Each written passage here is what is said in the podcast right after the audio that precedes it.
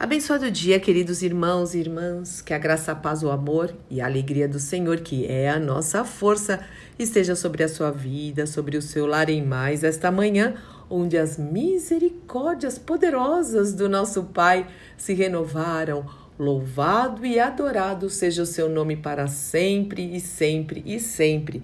E em mais esta manhã que o Senhor nos dá, eu espero que você esteja muito bem. Eu espero realmente que a paz de Cristo, que excede todo entendimento, envolva a sua vida. Mais uma semana o Senhor está nos dando que os propósitos eternos dele, dele se cumpram em nossas vidas e também através das nossas vidas. Mas, meu querido irmão, minha querida irmã, hoje eu quero falar um pouquinho sobre ansiedade. Será que você já ouviu a frase a ansiedade é o mal do século? Pois bem, eu fiz uma breve pesquisa, pesquisa sobre esse tema. Breve mesmo, viu? Foi uma, uma pesquisinha aqui. E eu encontrei tantos artigos e livros escritos sobre este tema que eu fiquei realmente surpresa. Na breve pesquisa que eu fiz, encontrei muitos, muitos títulos. Por exemplo, como enfrentar o mal do século?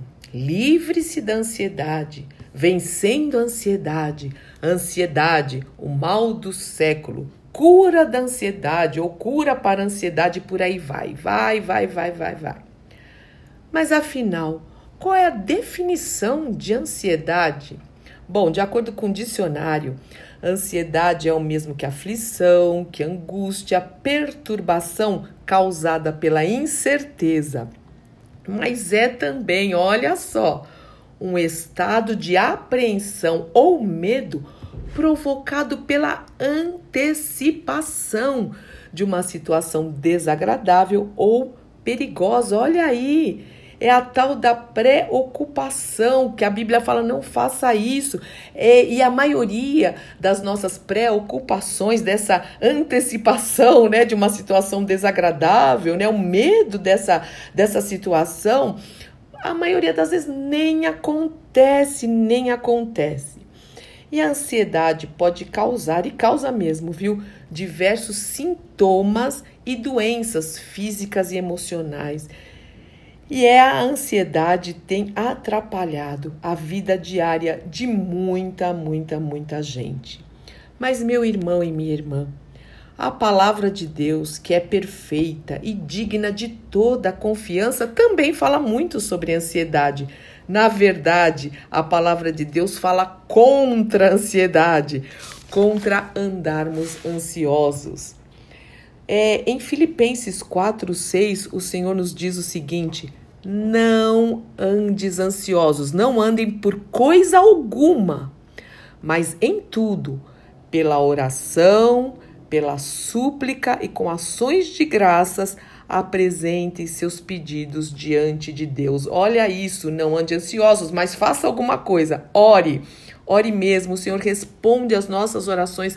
Falar com Deus é maravilhoso, maravilhoso. E suplicar, o Senhor fala: clama a mim, eu vou te responder, eu vou te responder. E também me louve, a gratidão, ação de graças.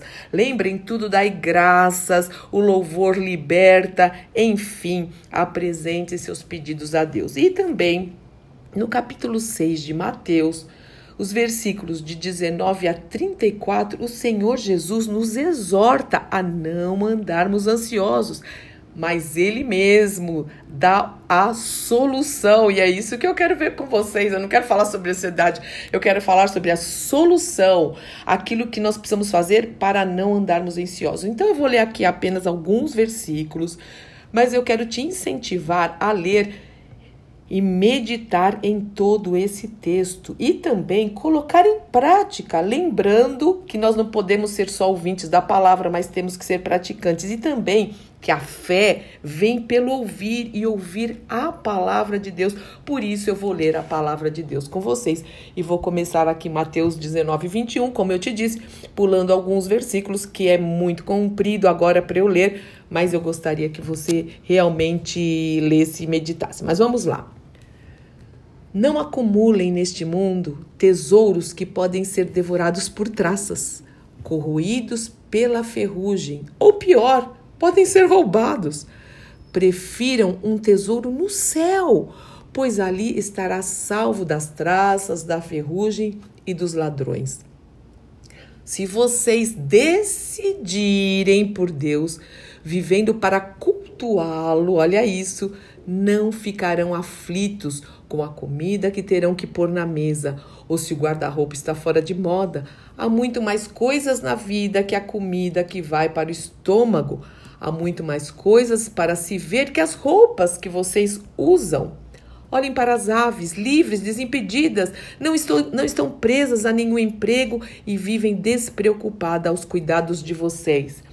E vocês valem para o Senhor muito mais que os passarinhos. Será que alguém consegue ficar um centímetro mais alto, preocupado diante do espelho? Todo esse tempo e dinheiro gasto com moda pensam que faz muita diferença? Em vez de correr atrás da moda, caminhe para os, pelos campos e observem as flores silvestres. Elas não se enfeitam nem compram, mas vocês já viram as formas e cores mais belas? Realmente, eu amo as flores. Os dez homens e mulheres da lista dos mais bem vestidos iriam parecer maltrapilhos comparados às flores. Oh, Jesus, como isso é verdade! Se Deus dá tanta atenção à aparência das flores do campo e muitas delas nem mesmo são vistas, não acham que Ele irá cuidar de vocês, ter prazer em vocês e fazer o melhor por vocês? Quero convencê-los, disse Jesus, a relaxar e não se preocuparem tanto em adquirir. Em vez disso, prefiram dar, correspondendo assim ao cuidado de Deus. Quem não conhece a Deus e não sabe como ele trabalha é que se prende a essas coisas, é que ficam ansiosos. Mas vocês conhecem a Deus e sabem como ele trabalha, conhecem a sua bondade, a sua misericórdia, a sua compaixão, o seu amor. Orientem sua vida de acordo com a realidade, a iniciativa e a provisão de Deus não se preocupem com as perdas e descobrirão que todas as suas necessidades serão satisfeitas. E agora, prestem atenção apenas no que Deus está fazendo agora. Não se preocupem quanto ao que Ele pode ou não fazer amanhã, ou o que pode ou não acontecer amanhã quando depararem com uma situação difícil, você tem alguma situação que você acha difícil demais para você, você tem, então entrega ao Senhor. Deus estará lá para ajudá-los. Que coisa mais linda, meu irmão e minha irmã. Nosso Pai eterno é digno da nossa fé, da nossa confiança, ele é. Ele tem cuidado de nós e sempre cuidará daqueles que se rendem a Ele, que o servem, que obedecem à Sua palavra. Se você tem lutado contra a ansiedade, eu quero orar por você agora. Na verdade, eu vou orar por todos nós. Quem não luta contra a ansiedade, não é verdade? Mas vamos fazer a nossa parte, sim.